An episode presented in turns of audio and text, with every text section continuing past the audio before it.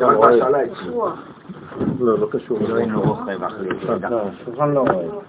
אלוהים לא רוכב אחרי וגם לא לא משיח. אבל הוא בורא. טוב, חודש טוב ומבורך. אנחנו נפגשים פעם נוספת לשיעור ראש חודש, ברשותכם, שיעור לרפואתם של מרסל בת חביבה, מאירה בת אסתר, אוליאם בן ג'ולי, רות בת סול, אייל בן חד ואברק בן תמר גיל, אברהם בן אחטל בן מינס, ברכה בת שרה, יהודה בן אברהם, ישי בן חווה, חנה בת אסתר, להבדיל, יצחק בן שרה. יצחק בן שרה. להבדיל לעילוי נשמתם של מורבי רבי שמעון בן עישה, שמחם יצחק בן שרגא, יצחק בן רבקה, אליהו בן יעיש, רועי בן חגי. בן אברהם, יואל בן אלון, חגי בן זיו ולונה בת אסתר. מיגל בן קלריטה. בן קלריטה. אה, קודם כל תודה רבה לבעלי אכסניה שמאפשרים לנו היום להתחדש בראש חודש סיוון, החודש השלישי, החודש שמגלה את המערכת המאוזנת במציאות, כיוון שמיקומו מגלה גם כן את הפוטנציאל שגנוז בו. עצם העובדה שהוא מופיע במספר שלוש, הוא לא רק במקום שלישי, אלא הוא עצמו משולש. מה זה אומר שהוא עצמו משולש? אנחנו יודעים שהצורה המשולשת בעולם שלנו היא צורה מיוחדת במינה, כיוון שהיא רומזת על ההתבססות החזקה ביותר בעולם החומר. זה אומר שהבסיס החזק הוא תלת מימדי, והוא כמובן נוגע מבחינה רוחנית לשלושה רבדים שונים של עולם שנה ונפש. גם זה חלק מהמשולש, וכבר התורה עסקה במשולש הגדול הזה כדי להביע את התכונה הגנוזה בתוך החודש. במקרא נקרא חודש סיוון בשם החודש השלישי. זאת אומרת, אין לו שם שמופיע כחודש סיוון, התורה מעדיפה לקרוא לו החודש השלישי. לפי ספירת החודשים המתחילה בחודש ניסן. ומה שאנו קוראים לו סיוון אינו אלא שמו הבבלי של החודש. אומרת שזה התחדש כשעלינו מבבל, מהגלות, כדי לחזור לארצנו, אז חזרנו יחד עם שמות בבליים לכל חודשי השנה. אם התורה החליטה לקרוא לחודש הזה חודש השלישי, זה אומר שהתוכן הפנימי שלו קשור דווקא לכוח המשולש הזה שהזכרתי קודם, וגם לעובדה שהוא ממוקם במספר שלוש, שזה בעצם מין חזקה, מין בניין מבוסס, אחרי יציאת מצרים, אנחנו לא יכולים להגיע לשלמות מסוימת, כל עוד ולא עברו שלושה חודשים, שזה בעצם מין אה, מערכת אה, דיאלקטית של אה, תזה, אנטיתזה וסינתזה. זאת אומרת שחודש סיוון הוא הסינתזה של עם ישראל מרגע יציאתו ממצרים. החודש הראשון היה בחסדים גדולים, הקדוש ברוך הוא הוציא אותנו, שחרר את עם ישראל ממצרים, למרות המצב הירוד שהיינו בו. לכן כל החודש הראשון הוא תחת שליטת החסדים, החודש השני הוא תחת שליטת הגבורה, זאת אומרת שהוא נותן לאדם להיות שותף במהלך של גאולתו, ראינו את פסח שני, שזה המצאה אנושית, והחודש השלישי הוא בעצם איזון בין מה שיורד ממעלה למטה בחודש ניסן, לבין מה שממטה למעלה ביוזמה אנושית בחודש אה, אייר. זאת אומרת שיש כאן מנגנון מאוד מיוחד שמתאים לחודש הזה, ולכן מזלו תאומים. מזל תאומים רומז על כל מיני דברים, אבל אחד מהטעמים של אותו מזל זה שבעצם אנחנו, עם ישראל, הופכים להיות בעצם התאום של הקדוש ברוך הוא.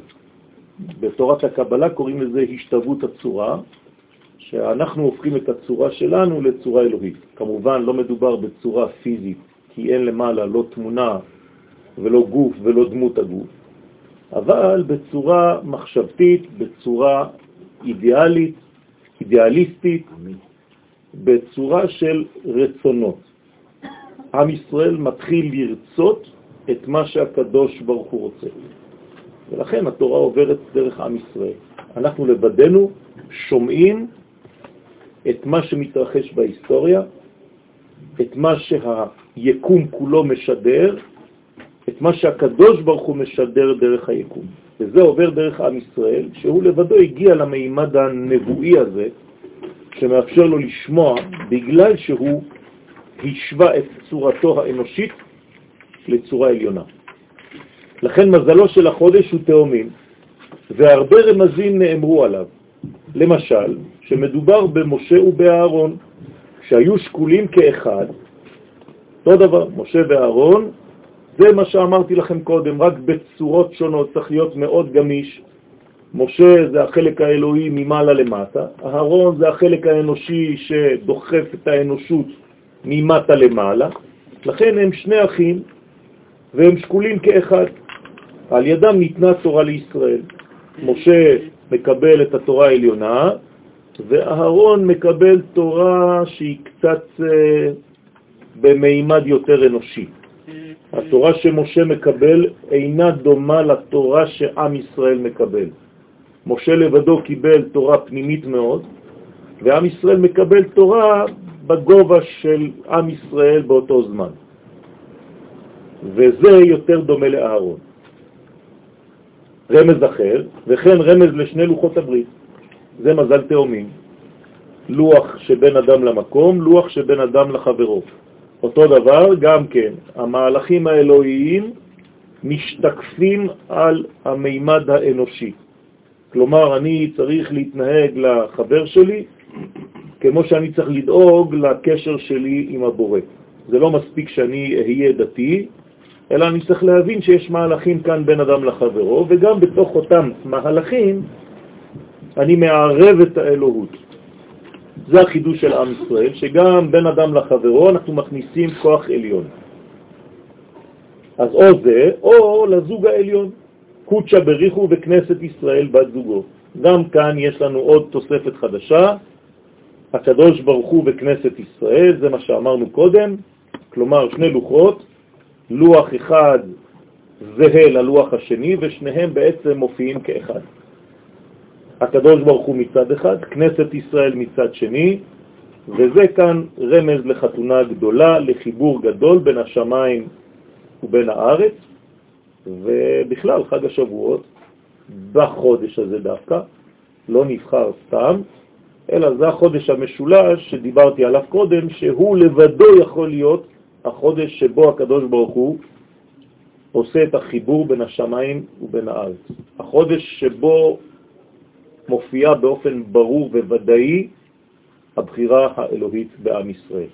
הקדוש ברוך הוא לא מעביר את התורה דרך שום אומה אחרת.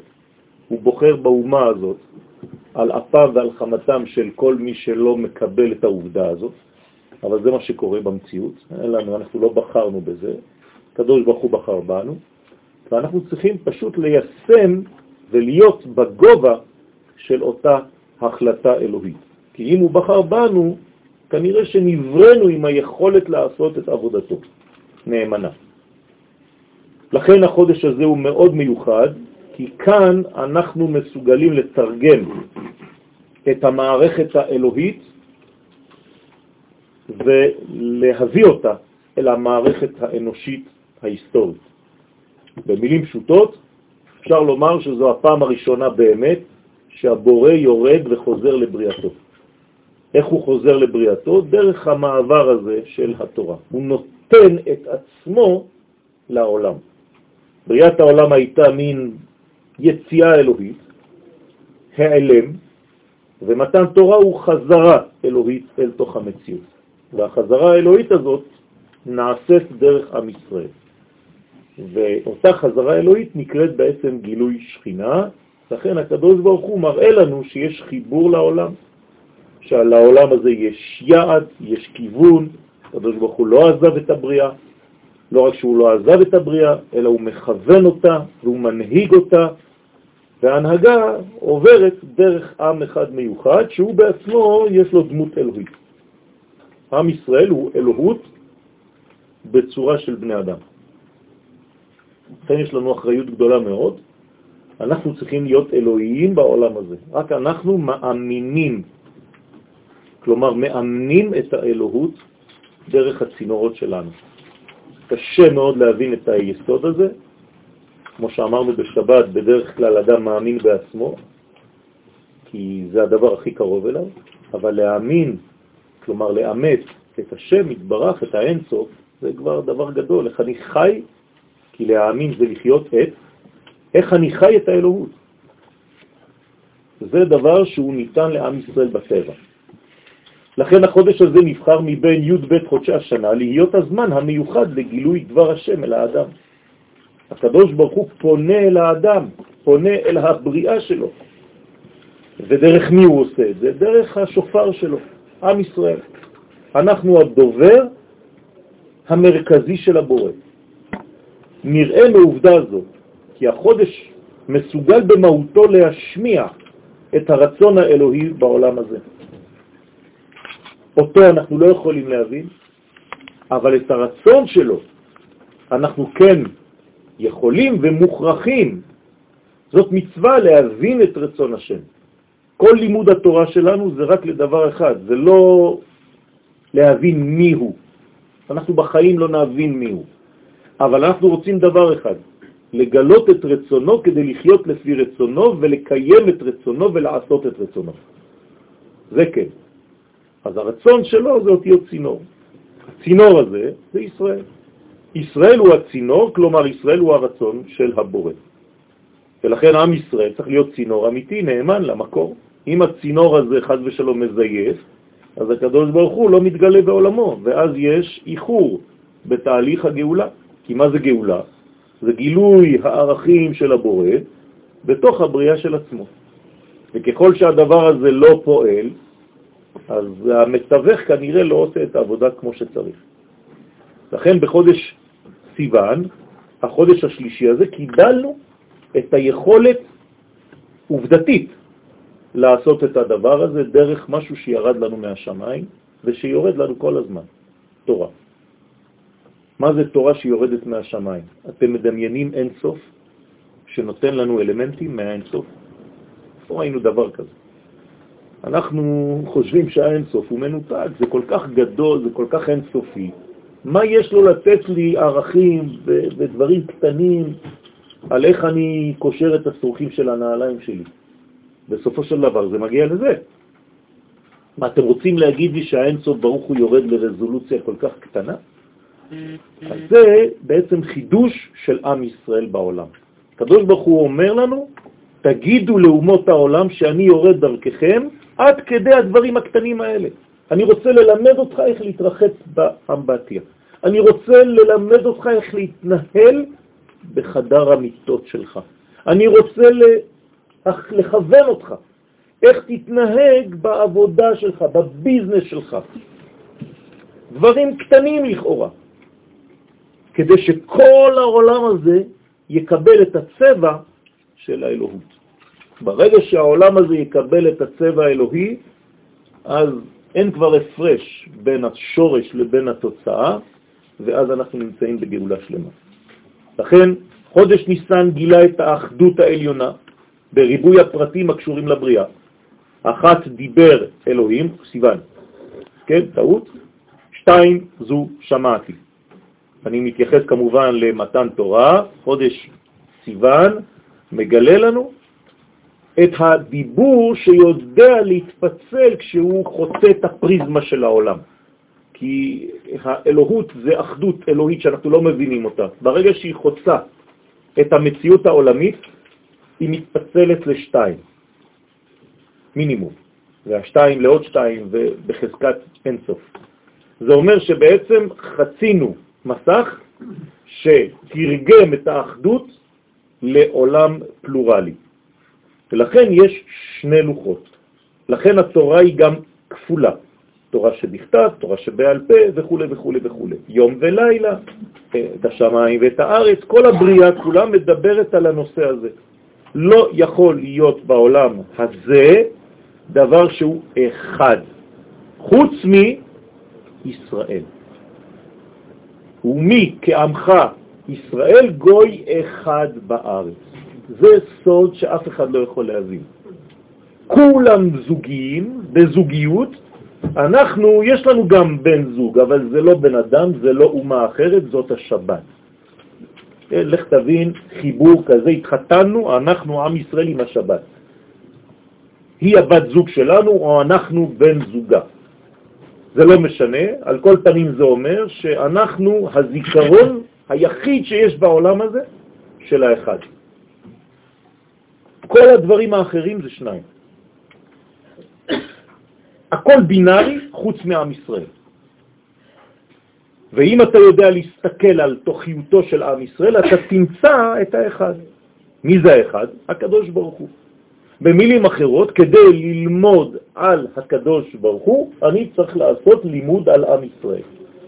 ואם אני לומד על עם ישראל, זה נקרא לימוד אמונה, אני מתחיל להתקרב לבורא. הרבה אנשים רוצים להתקרב לבורא. אז אני נותן לכם עכשיו את המפתח. כדי להתקרב לבורא צריך להתקרב רק לעם ישראל. אם אתה מתקרב לעם ישראל, אתה מתקרב לבורא. אי אפשר אחרת, אין משהו אחר. אתה יכול להיות הגאון הכי גדול בתורה, מבחינה אינדיבידואלית פרטית שלומד כל היום וכל הלילה, אם אתה לא בונה את המערכת הזאת ביחס לאומה שלך, לא עשית שום דבר. קיבלת ידע, אינפורמציה, אבל אין לך דעת, אתה לא מחובר באמת אל הבורא. אתה יכול לצטט דברים בעל פה, אתה תדע מלא דברים, אבל בפנים אין לך את הקשר הזה. ראיתי חכמי קבלה גדולים מאוד, כן? ודיברו על כל מיני דברים מאוד מאוד פנימיים. ושאלתי את הרבנים בחוצפתי, האם כבוד הרבנים מבינים, מבינים על מה מדובר, במה מדובר. תסתכלו עליי, מה, הכל ברור. אז קראתי להם קטע, והם אמרו לי, וואו, מאיפה הבאת את זה? אמרתי להם, זה תורה ו' של רבי נחמן מברסלב, שמדבר על הסוגיה בקבלה שאתם עוסקים בה עכשיו. פתאום עולם חדש. מה קרה? פשוט מאוד, גם הקבלה יכולה להיות טכנית. כמו שהתורה אפשר ללמוד אותה טכנית. מי שלא נכנס והקדוש ברוך הוא לא נותן לו את זה, כי זה מתנה מהשמיים, ברגע שאתה באמת רוצה, ואתה מתחבר לאומה שלך, אז הקדוש ברוך הוא פותח את השער הזה, ואז הכל משתנה אצלך.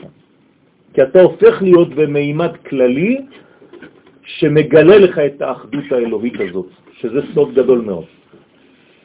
לכן חודש סיוון גילה את האחדות הזאת. איך הוא גילה את זה? בריבוי פרטים. אז הוא מדבר אחד ואנחנו שומעים שניים. מזל תאומים זה בעצם אותם שניים. מגלה איפה את ההשתקפות המוחלטת של ערכי השמיים על הארץ. סוד נוסף שאני רוצה להוסיף על מה שאמרתי קודם. אי אפשר לגלות את האחד אלא דרך זוגיות. אם אחת דיבר אלוהים ואני צריך לשמוע, והוא אומר לי איך אני שומע, שתיים. כלומר, בלי מערכת זוגית כלשהי, ולכן אמרתי לכם שיש לנו בת זוג והיא השבת, אני לא יכול להבין את האחד האלוהי. השניים האלה כמובן שהם אחרי זה מתפרסים לכל החיים. אני לא יכול להבין את האחדות האלוהית בלי זוגיות. איש ואישה שזכו, הם מגלים את השכינה הזאת. כלומר, רק מתוך השניים אני מגלה את האחד. מי שמתקדם אחד בעולם הזה, והוא חושב שלבדו הוא אחד, לא יצליח. ולכן הקדוש ברוך הוא ברא אותנו חצאי גופות, פלגי גופה. למה חצאים? כי בלי השני אני רק חצי, וחצי לא יכול לגלות את האחד. שניים יכולים לגלות את האחד, זה הסוד שלנו. באותיות, האלף חייבת להתגלות דרך הבית. אם אין בית, אי אפשר לגלות את האלף. התורה ניתנה בלשון הקודש, דרך האותיות המיוחסות לחודש הזה. אתם יודעים שהקדוש ברוך הוא ברא את העולם דרך אותיות, כן, גם זה קשה לנו להבין, אבל בעזרת השם, כמו שהבטחתי בסייעתא דשמיא, אם הקדוש ברוך הוא ייתן לי כוח, אנחנו נתחיל בקרוב ללמוד בשבת בבוקר, בשיעור הראשון, על הייחודים, שזה בעצם הנושא האולטימטיבי בעזרת השם לפני ביאת המשיח. כתוב שהמתים לא נהנים יותר מאשר דרך הייחודים שבני האדם עושים. צריך לדעת מה זה ייחודים, צריך לדעת מה זה הנושא הזה. על כל פנים, בלי לדלג על כל מה שנלמד בסייעתא דשמיא, הייחודים זה קודם כל לדעת את סוד האותיות. מה עושה כל אות? מה זה הצירופים האלה? ולכן יש צירופים ויש אותיות, ושתי האותיות המיוחסות לחודש הזה הן אותיות רז. מעניין. רש וזין.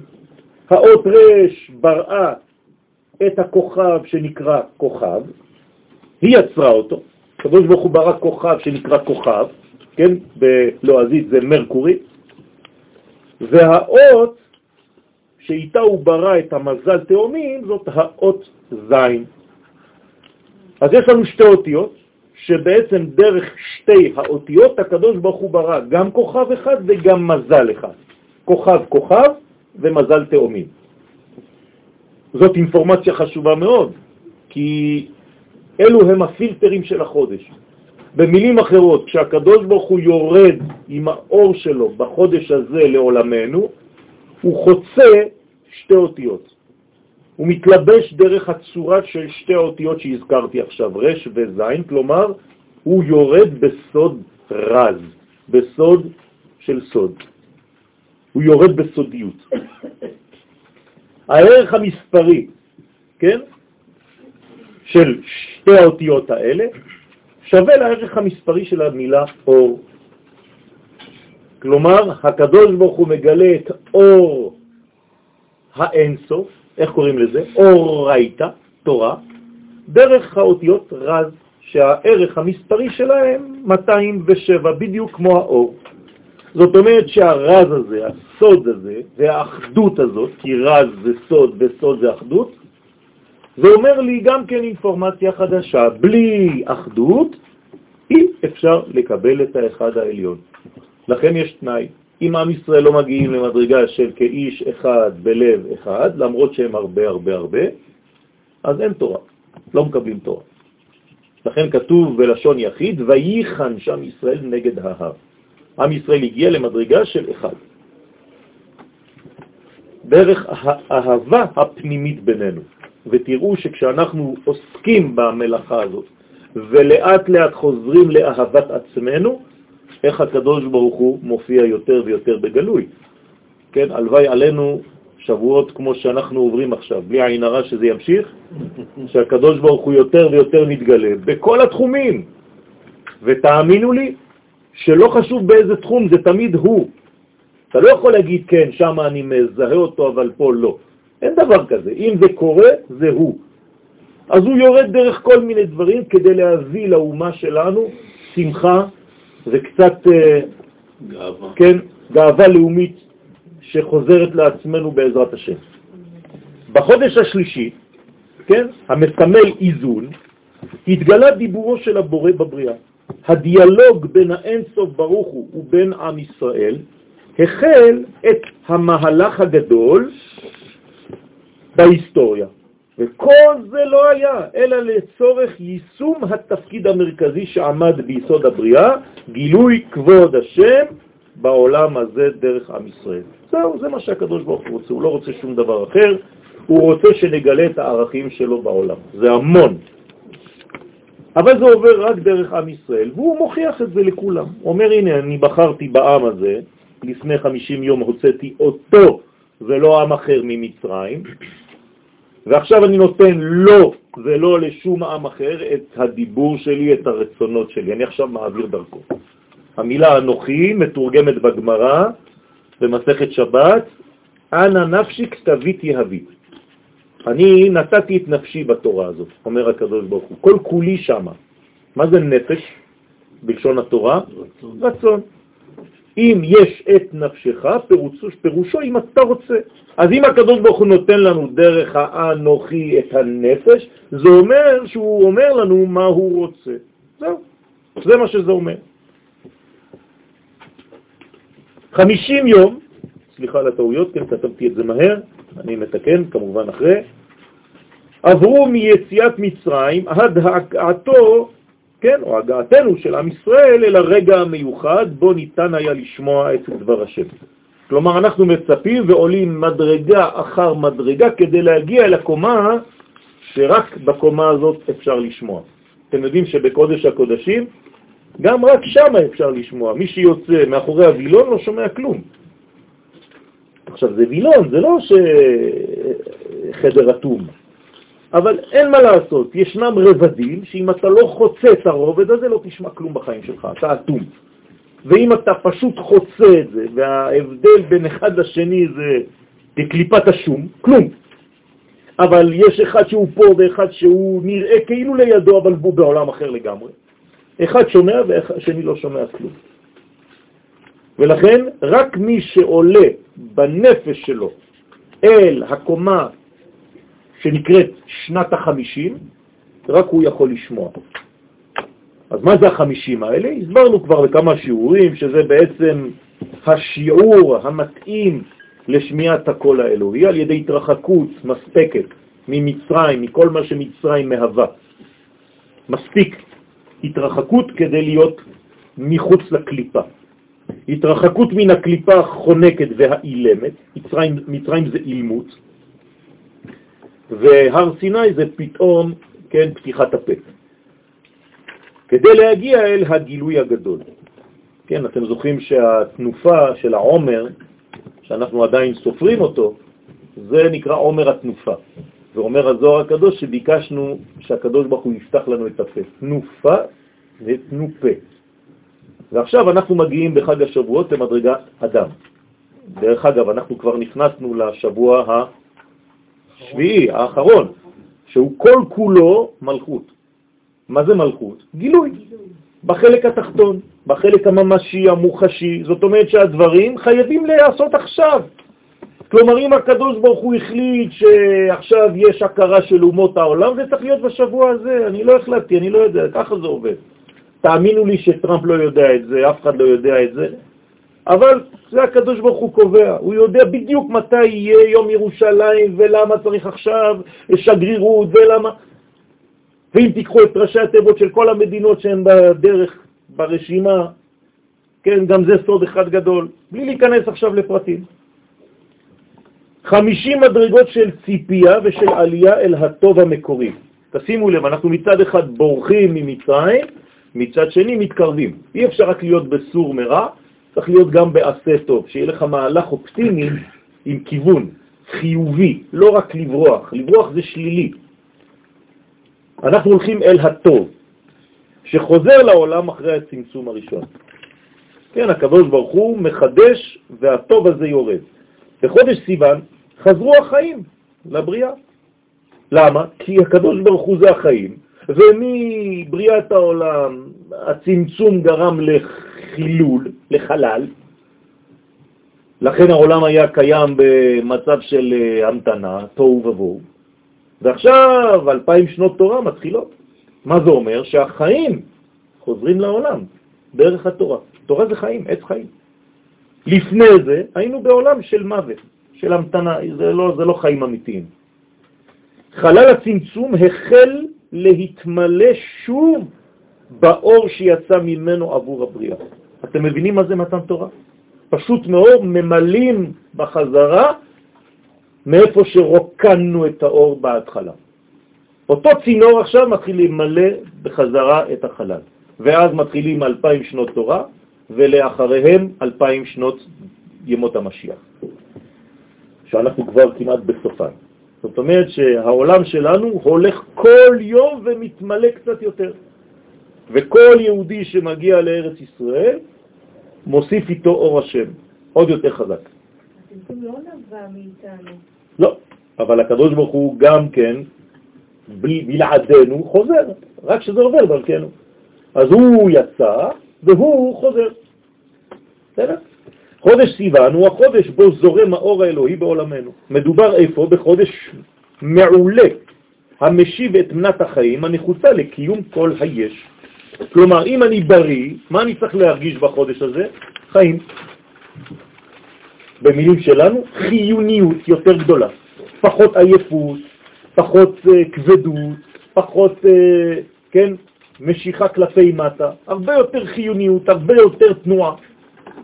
כמובן שתנועה כזאת לא יכולה לבוא סתם, היא מלווה בשמחה. אם אין שמחה, אין תנועה כזאת. לא בכדי נאמר שאם היו ישראל מסרבים לקבל את התורה, חז ושלום, באותו חודש, היה העולם מתבטל כלא היה. במילים אחרות, הקדוש ברוך הוא ממתין לנו אלפיים שנה כמעט, ואומר לנו, הנה, המתנתי אלפיים שנה. אתם מקבלים? אוקיי, אני ממשיך את הבריאה. לא מקבלים, אני לא יכול להתגלות פה, אז כל העולם חוזר לתוהו ובוהו. מדובר על נתינה, כן. לא על קבלה. לא חשוב, ככה כתוב בגמרא. גם אם זה עדיין בכפייה. זה נקרא עדיין, אתם מקבלים את זה. לא כעונש, שהקדוש ברוך הוא מעניש בגלל שלא רצינו לקבל את התורה, על הסירוב, אלא כדבר טבעי שנעלם כשאין לו חיים. העולם היה נעלם. בן אדם שלא רוצה לקבל חיים, מה קורה לו? הוא מת.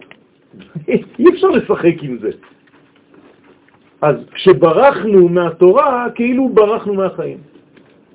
גם היום, דרך אגב, מי שבורח מהתורה הוא בורח מהחיים. הוא לא יודע את זה, כי הוא חושב שזה זה מין ספר ישן בשביל הדתיים. מי שבורח מהתורה, בורח מהחיים.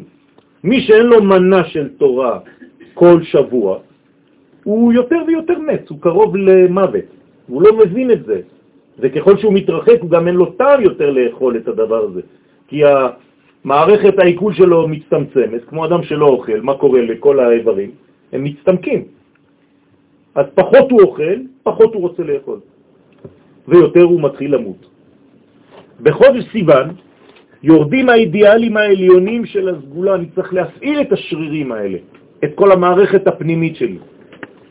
לכן בחודש סיוון זה מה שיורד. כל מה שהקדוש ברוך הוא חשב עליו, זה יורד, זה נקרא סגולה, אל עולם הבחירה שלנו, ונותן לי אפשרות להיות שותף במהלך הזה. בחודש זה מתחברות לאה ורחל. כבר למדנו על לאה ועל רחל, שזה בעצם מלכות אחת, בניין אחד, אבל מחולק בפנימיותו לשני חלקים. אחד גנוז ואחד גלוי. תסתכלו על האדם, אתם מסתכלים על בני האדם, אנחנו רואים גוף. אם ניכנס פנימה, אנחנו רואים שיש כבר עולם מלא שאנחנו לא רואים אותו, לא יכולים לדמיין בכלל שיש עולם כל כך פנימי בפנים. זה פלא פלאות. כן, היום הייתי במרכז הארץ, ב... לא חשוב איפה, בבניין שכשאתה רואה אותו מבחוץ, אתה רואה בניין עם חלונות. ונכנסתי פנימה, ווואי וואי וואי, מה שהולך שם בפנים. 60 או 70 אחוז מכל הסטארט-אפים של מדינת ישראל משם. עכשיו, מה אתה רואה בחוץ? כלום, חלונות. זה אותו דבר בחיים שלנו. אז לאה זה בעצם הפנימיות התוכן, רחל זה החלונות. אז אני צריך להסתכל מבעד לחלון כדי לראות את התוכן הפנימי. אם אני יודע להסתכל לך בעיניים, אני יכול לראות את התוכן הפנימי שלך. כדי לבנות יחד את בית ישראל הממונה על גילוי רצונו יתברך בתחתונים. כלומר, איך מגלים את השם? על ידי זה שאני קודם כל יודע מה יש בעולם הזה החיצוני, אבל שאני יודע גם שהעולם הזה הוא מלא בתוכן פנימי, ואני לא סתם מסתפק במה שאני רואה כלפי חוץ. לא ייתכן היום לאיש מדע להסתפק במה שהוא רואה בחוץ. אתם יודעים עכשיו שאנחנו מחפשים ובודקים כל מה שיש בתוך החומר עצמו. אז למה לא בתורה? זה אותו דבר. יש חומר של התורה, זה אותיות וטקסטים וסיפורים, ויש תוכן של התורה, זה כבר רובד אחר. אם אתה לא עוסק בזה, אתה מראה כמה זה לא מעניין אותך בכלל. לכן בחודש זה מתחברות לאה ורחל. חודש סיוון הוא הסולם שראה יעקב אבינו עליו השלום בחלומו. לכן סולם בגמטריה זה סיני. זה אותו דבר. מה ראה יעקב בחלום? את מתן תורה. כלומר, כשיעקב חלם על הסולם הזה, שיש לו רגליים מוצבות כלפי הארץ, וראשו כלפי השמיים, מה הוא חלם בעצם? הוא חלם סולם שדרך הסולם הזה יכולים לרדת הערכים האלוהים אל עולמנו. על ידי זה שאני רוצה קודם כל. לכן המלאכים עולים, זה התשוקה שלו, ויורדים בו, ביעקב, לא בסולם. זהו הסולם בעצמו, יעקב זה ישראל, זה אנחנו. אנחנו הסולם שדרכו הקדוש ברוך הוא יורד לעולמנו. למה צריך סולם ולא מעלית? כי הקדוש ברוך הוא יורד בהדרגה, לפי מדרגות, לפי דרגות. ואם אין דרגות לסולם, אז יש בעיה, אנחנו נשרפים. אז הקדוש ברוך הוא עשה לנו מערכת עם הרבה חסד, שהוא יורד לאט לאט לאט לאט. כל יום הוא מחשל אותנו יותר, מכין אותנו יותר לאור הגדול שעוד מעט מתחיל להתגלות בעולם. היבט נוסף על חודש זה מקשר אותנו אל עולם הצומח. המשנה מלמדת, למשל, בארבעה פרקים העולם נידון. כלומר, יש יום הדין לכל מיני אלמנטים בעולם הזה. למשל, בפסח יש יום דין. אנחנו שכחנו את זה. חשבנו שבפסח זה סתם יציאת מצרים, עשינו סדר, קנינו מצות, אבל אף אחד לא זוכר שבפסח יש דין. על מי? על התבואה. מה זה אומר? שבסדר פסח, בשולחן שלי, מה אני צריך לכוון? על תבואה טובה לארץ ישראל בשנה הזאת. זה חשוב מאוד. מי יודע את זה? משנה. בעצרת, מה זה עצרת? חג השבועות. אז הנה, עכשיו אני נותן לכם את זה. כלומר, בעזרת השם במוצאי שבת הבאה, חג השבועות, יש דין על פירות האילן. מה זה פירות האילן? כל מה שהאילן שלנו הולך לתת פירות בשנה הקרובה. זאת אומרת, על איזה סוג של פירות אני מדבר עכשיו? כל הסוגים. יכול להיות פרי העץ, יכול להיות פרי האדמה, יכול להיות פרי בטן, יכול להיות פרי מחשבה, יכול להיות פרי כתיבה, יכול להיות פרי ציור, יכול להיות פרי שירה, יכול להיות פרי בורג, לא חשוב. כל אחד בתחום שלו צריך לכוון בלילה הזה של שבועות על הפירות שהולכים לצאת לו השנה הבאה. כמה ספרים אתה תוציא, כמה תלמד ילדים, כמה כל אחד במקצוע שלו. בראש השנה תשרה, כל באי עולם עוברים לפניו כבני מרון, זה יום הדין שרק את זה משום מה אנחנו זוכרים, אגואיסטים, כי זה מדובר בנו. ובחג, חג הסוכות, נידונים על המים. אותו דבר, בחג הסוכות צריך להתפלל מתחת לסוכה כמה מים ירדו בשנה הזאת. זאת אומרת שאני חוזר למה שמעניין אותנו היום, והוא עולם הצומח. זאת אומרת שבאופן מפתיע, חג השבועות שייך לעולם הצומח. אני זוכר כשהיינו קטנים, בכיתה א' ב', היינו הולכים לבית ספר עם זרים, עטופים בלבן, בסדינים, כן, והיינו מביאים ביקורים לבית ספר בינתיים עד שיהיה בית מקדש. מה זה אומר? מה זה אומר שעולם הצומח נותן לי אינפורמציה? זה אומר שאני צריך ללמוד ממנו משהו, נכון? זה לא סתם שהפירות של האילן, לא האילן, הפירות הם נידונים. כלומר, העולם נידון על אילו פירות יצאו השנה הבאה. זאת אומרת, אילו תוצאות נפיק. זה לא סיבות, זה תוצאות. חשוב מאוד. בזמן שליטתו של מזל תאומים, נשפט עולם הצומח. אז תשימו לב, יש לי תאומים, תאומים זה מזל אנושי. אין הרבה מזלות כאלה שיש להם דמות של אדם, נכון? פה יש לנו מדרגה מיוחדת, כלומר, המזל הזה הוא נוגע מאוד לבני האדם, בוא נגיד לאנושי שבי, לאיש שבי, לאדם שבי.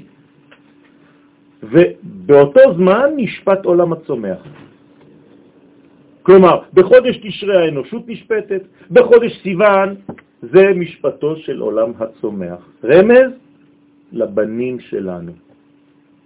הבנים שלנו זה החודש הזה. צריך לכוון על הילדים שלנו.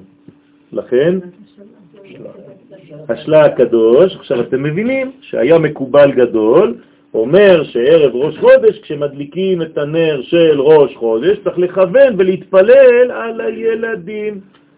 למה הוא הגיע למסקנה הזאת, השלה הקדוש? כי הוא למד את השיעור הזה. והוא יודע שבחודש הזה יש סגולה מיוחדת לילדים, שזה פירות האילן. פירות האילן קשורים למתן תורה. אותו דבר, הנה עוד סוג של פירות. כשהדעת נכנסת למציאות התחתונה של העולם הזה, זה מתן תורה, הדעת האלוהית חודרת לעולמנו, היא מתכוונת לעשות פירות, זה לא סתם זיווג באוויר, כן? רקני. הקדוש ברוך הוא מזדווג עם העולם, זה נקרא מתן תורה, בלי להיכנס עכשיו לפרטים. אנחנו נעסוק בזה בעזרת השם בחג השבועות עצמו.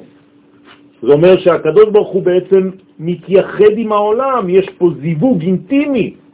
זה לא סתם שהוא זורק לנו שפריצים של תורה מהשמיים. אז אם הוא נכנס לעולם הזה כמו זיווג, בשביל מה הזיווג הזה? להביא תולדות.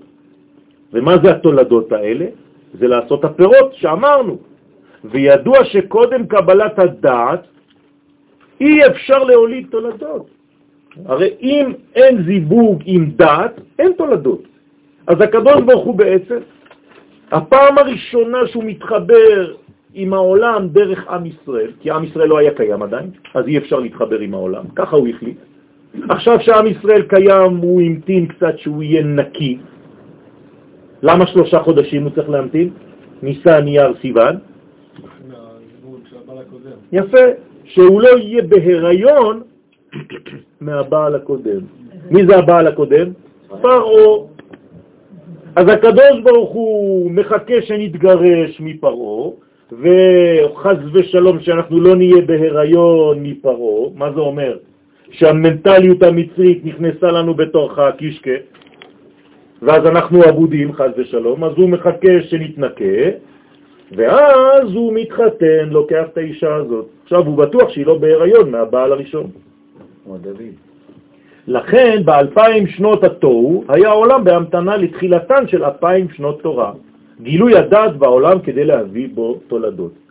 במילים אחרות, בחודש הזה עם ישראל הפך להיות בפעם הראשונה בת זוגו של הקדוש ברוך הוא באופן רשמי, ולא זה בלבד, אלא שכבר נכנסנו להיריון. זה נקרא הר סיני, הר מלשון הריון. חודש סיוון הוא איפה סוד הפתיחה של התקופה החדשה בעולם הזה. מתן התורה היה סוד התפשטות הדעת בעולם דרך הצינור ישראל. ומשום, ומשם, סליחה, מתחילות כל התולדות. משם עכשיו מתחילים לכתוב ספרים. ראיתם פעם עם שכותב כל כך הרבה ספרים? כל זה זה פירות. של מי? של כל הזיווג של הקדוש ברוך הוא. מי שהקדוש ברוך הוא מזדווג איתו, מה הוא עושה? הוא כותב, הוא מדבר, הוא שר. כל זה זה זיווגים שמולידים דברים. אי אפשר להמציא דברים כאלה. או שאתה בזיווג עם הקדוש ברוך הוא והוא מעביר דרכך שפע, או שמיד רואים מה אתה מוציא מהפה שלך. בזה עצמו גנוז עניין ההפיכה של המוות לחיים. לכן נאמר במתן תורה שישראל הגיעו למצב של בילה המוות לנצח. כי מי חזר לעולם? החיים עצמם. הקדוש ברוך הוא חזר לעולם. אז אם הוא חוזר לעולם, מה הוא מחזיר איתו? את החיים. כיוון שהנצח החל את מהלך חזרתו לעולם. זהו, עכשיו הקדוש ברוך הוא מתחיל לחזור לעולם. כלומר, ממתן תורה עד היום, אנחנו רק הולכים וחיים יותר. לא במובן של שנות חיים, אלא במובן של החיוניות הישראלית שיום יום אנחנו מתחזקים. רואים את זה בנצח שלנו. אני רוצה רק להגיד לכם דברים שאתם אולי לא יודעים, ובגלל שאנחנו, אתם יודעים שאנחנו מסתכלים על המראה, אנחנו לא רואים את עצמנו גדלים. כי כל יום אתה רואה את עצמך, אתה לא שם לב, אבל מי שלא ראה אותך מזמן, אז הוא רואה, הוא אומר, וואי, השתנית. אז שתדעו לכם שלעולם, מעולם, לא היה לנו מצב כל כך טוב כמו היום. אתם מבינים את זה? עם ישראל בחיים, בכל ההיסטוריה שלו, לא היה לו זמן כמו היום, היום, היום. ועכשיו, תעשו סקר היסטורי ותבדקו. לא בכדי דומה חג השבועות לחופה. בעולמנו. שם מתחברים בני הזוג כמו תאומים. אתמול בערב הייתי בחתונה, וזה מה שהסברתי לזוג. שזה בעצם כמו תאומים, אנחנו מתאמים את עצמנו למה שקורה בעולמות העליונים. והמגמה העיקרית, הגנוזה בייחוד ביניהם, היא הבאת חיים לעולם. בשביל זה אנחנו מתחתנים, בשביל זה אנחנו רוצים את החיבור עם הקדוש ברוך הוא, שיביא וישפיע מנת חיים למציאות. עד שהמוות יתבטל. זה מה שקרה במתן תורה, לא היה מוות. גם לא היו מחלות. אתם מבינים למה אריזל קובע דבר שהוא פלא? שאף אחד לא מעז לומר דבר כזה? לא ראיתי שום רופא שיכול לתת לי חותמת כזאת. האריזל אומר שמי שלא ישן בלילה של שבועות, בכלל אבל, לא עוצם את העיניים אפילו שנייה אחת, הוא לא יהיה חולה כל השנה והוא לא ימות. ההבטחה הזאת? שעולים לשאול התאמה? כן, התאמה זה תאומים, אותו דבר. מאיפה בא התאומים? פעם ראשונה שאת רואה את זה? ברוך השם. בשביל זה אנחנו לומדים. חג השבועות הוא גם חג הביקורים. עכשיו אתם מבינים למה קוראים לו ביקורים? והדבר מורה על העיסוק בהיבט הבסיסי של הבכורה, כלומר של גילוי הזרע הראשון. אף פעם לא היה בכור כזה. הנה עכשיו הבכור, הטיפה הראשונה, בוא נגיד ככה, של הקדוש ברוך הוא, חוזרת לעולם. כשהוא מתייחד עם עם ישראל. הוא מזריע בטיפה ראשונה, אותה טיפה כוללת בתוכה סוד גדול, אני לא נכנס לזה עכשיו, אבל זה כל האותיות של לשון הקודש, ומשם בעצם כל הפירות. לפי זה יוצא כי חג השבועות מעניק לישראל אפשרות נוספת, והיא לתקן דברים ברמת היסוד השורשי. הנה, עוד אינפורמציה חשובה. כיוון שזה הבכור, זה ביקורים, אז אתה עכשיו כמו בפעם הראשונה של, תחליט מה אתה רוצה, איזה פעם ראשונה של מה. פעם ראשונה שנכנסת לעבודה שלך עם התרגשות, פעם ראשונה שראית את אשתך עם התרגשות, פעם ראשונה ש... יש לכם הרבה פעמים ראשונות, נכון? הפעם הראשונה הזאת, אם אתה מצליח לחזור אל המצב הזה מבחינה מחשבתית, אין יותר גדול מזה. כן. אבל זה לא סתם געגוע באוויר, יש לך אפשרות לגעת בבכור, בביקורים. העבודה העיקרית בחודש סיוון סובבת על צירו של הרצון לקבל לעצמנו. עלינו להפוך אותו לרצון לקבל על מנת להשפיע. אין אפשרות להזרים את אור התורה עלינו ודרכנו מבלי לחדש בקרבנו את האהבה בינינו. אי אפשר.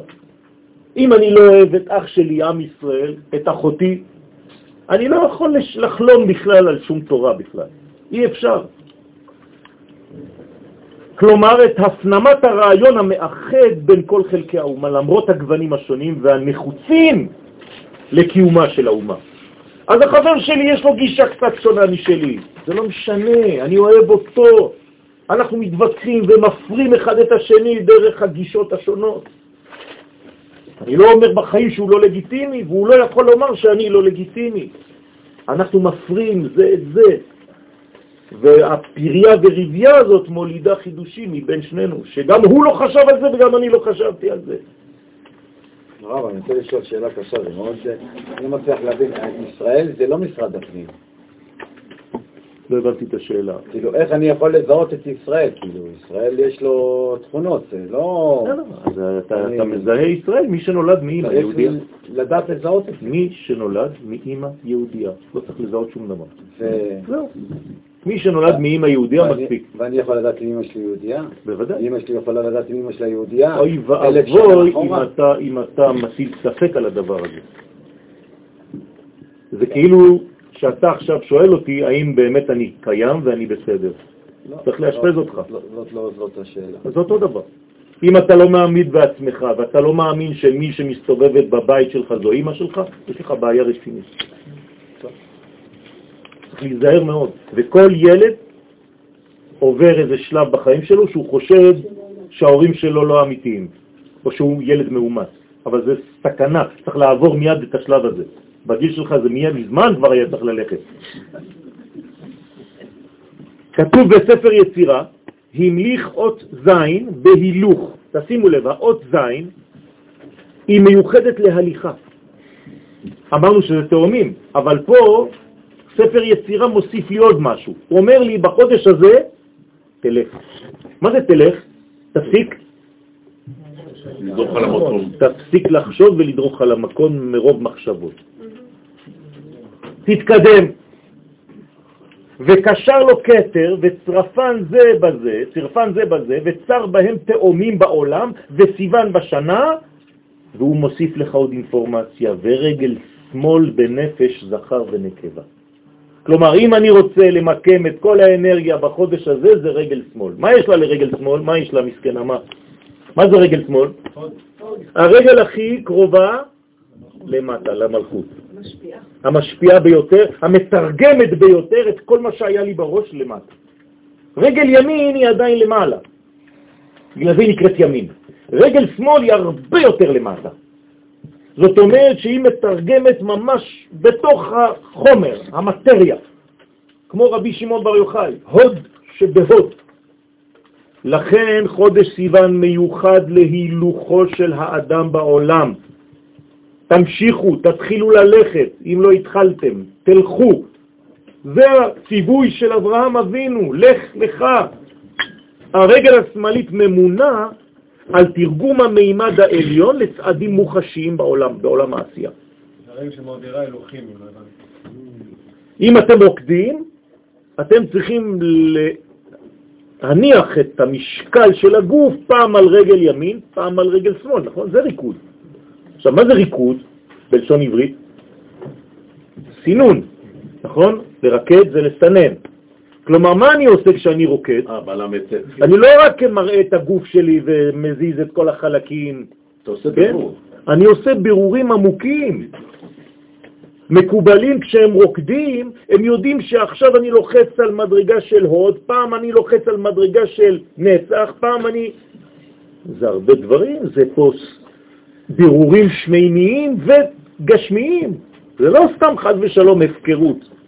אז למה מדברים על רגל שמאל כלא בסדר טוב? מבחינת הרגל שמאל זה לא טוב. מי אומר? הביטוי, אוקיי, אוקיי. בסדר. אז זה נכון שאנחנו מתחילים הכל ברגל ימין, כי צריכים להתחיל ברגל ימין, כי הימין זה הנתינה, אבל רגל שמאל היא חייבת לתת גבולות של הדברים. אז אי אפשר להתחיל בגבולות. מתחילים בנתינה גדולה, ואחרי זה דואגים לגבולות. אבל אם אתה מתחיל בגבולות, אתה כבר לבד תפסיק לתת. זה כמו בן אדם שלא נותן כבר צדקה. אומר למה? הוא אומר למדתי בשיעור שצריך להיזהר למי נותנים. מה הוא עשה? סגר הכל. לא, קודם כל תיתן. עכשיו תלמד איפה כן ואיפה לא.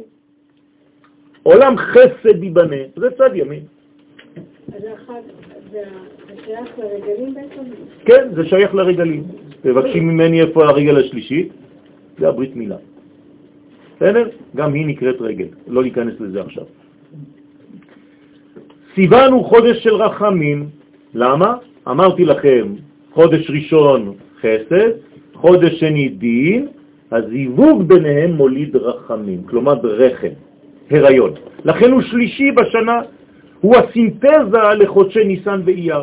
מה שנאמר לאברהם אבינו, לך לך מארצך, פירושו הליכה שמביאה שינויים בנפש האדם וברצונותיו. מה זה לך לך מארצך? לך לך מהרצון שלך.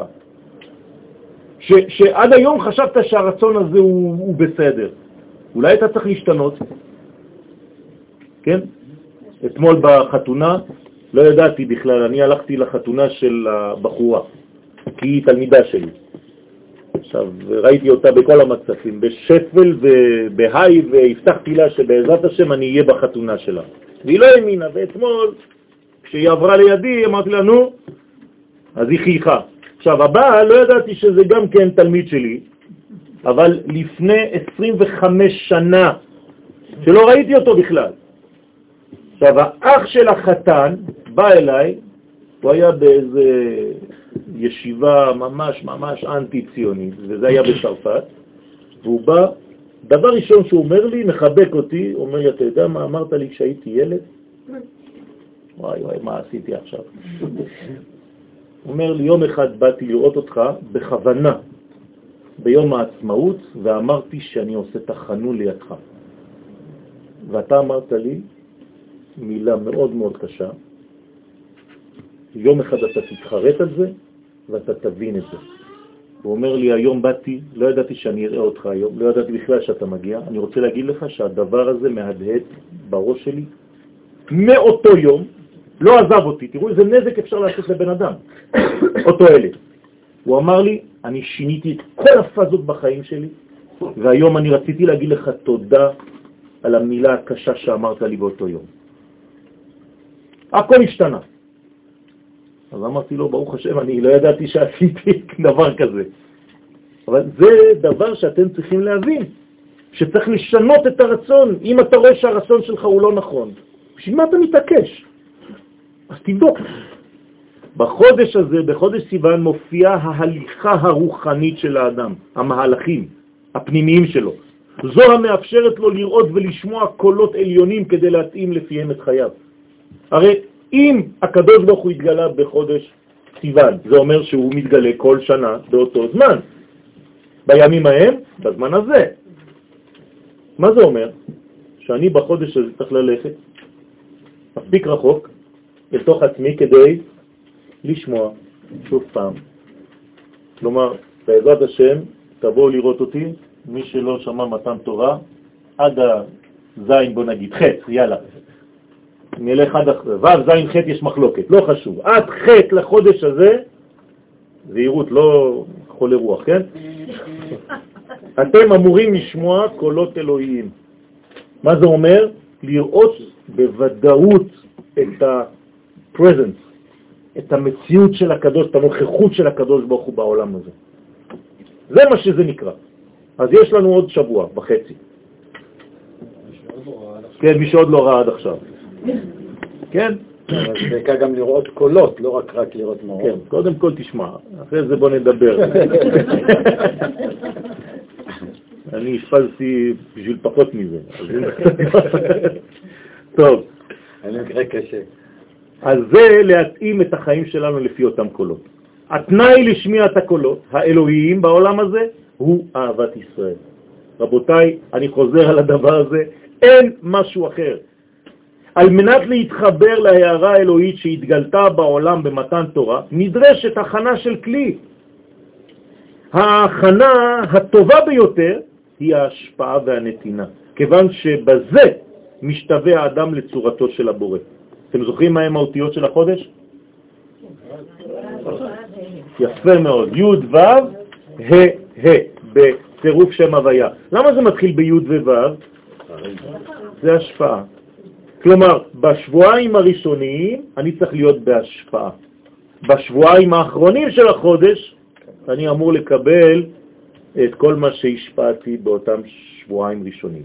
אז אנחנו צריכים לעסוק במשך שבועיים מהיום רק בהשפעה. איפה שאתם יכולים להשפיע, תשפיעו. תיתנו, באהבה. שבועיים לאחר מכן, בעזרת השם פירות. על כן אמר רבי עקיבא, ואהבת לרעך כמוך, זה כלל גדול בתורה. אין, זה הכלל של התורה. אם אתה רוצה לקבל כלל, מה זה כלל? זה תורת הסוד. זה הכלל. ואהבת לרעך כמוך. זה גילויה של ספירת המלכות, על פי הקבלה, וזה הכלי הראוי ביותר לקבלת השפע האלוהי.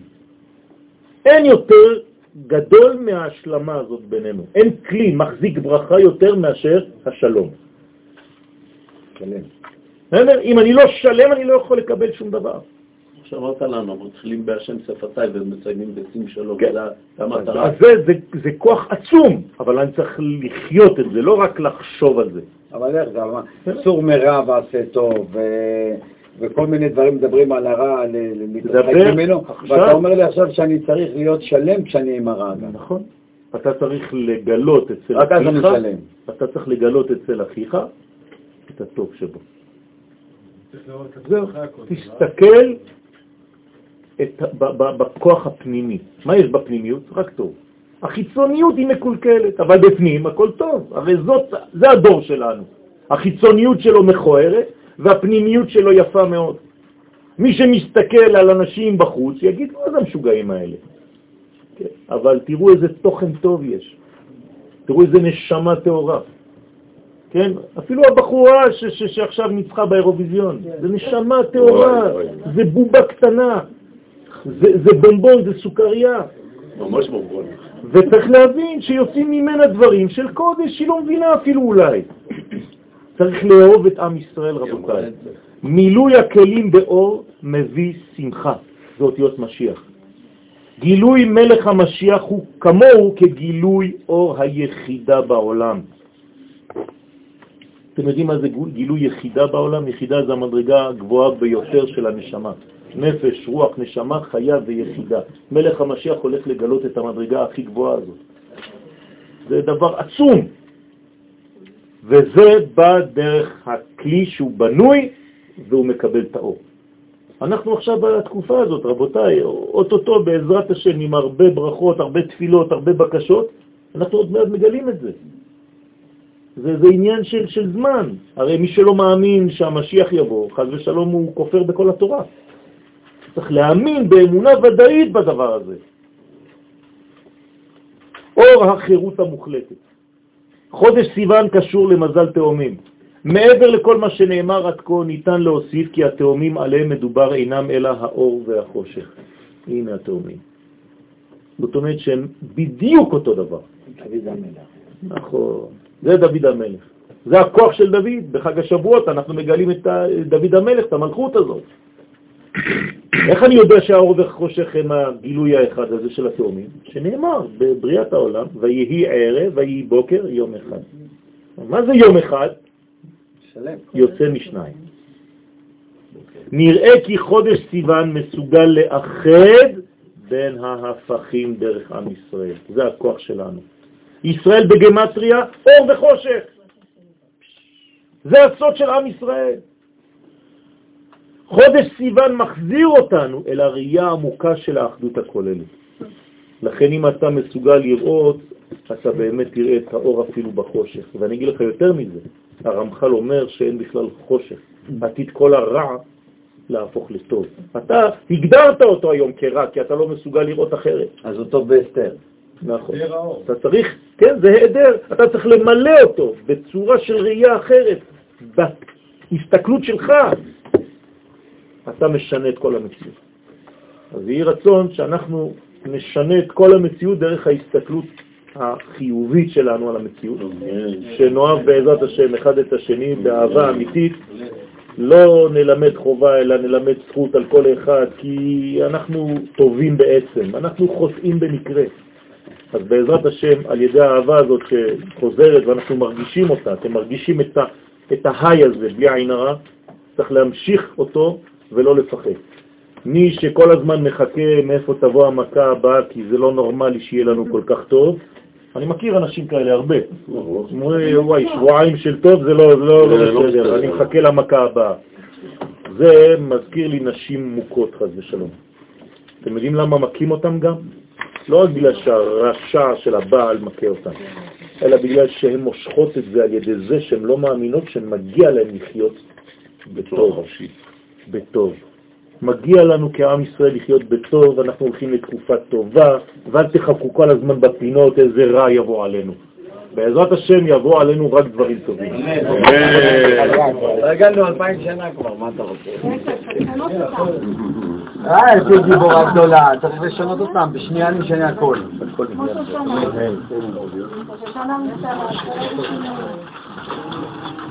אה, אם אפשר תפילת תרמית, רבותיי, מי שלא יתפלל. אנחנו לא הספקנו. אם אפשר. אה?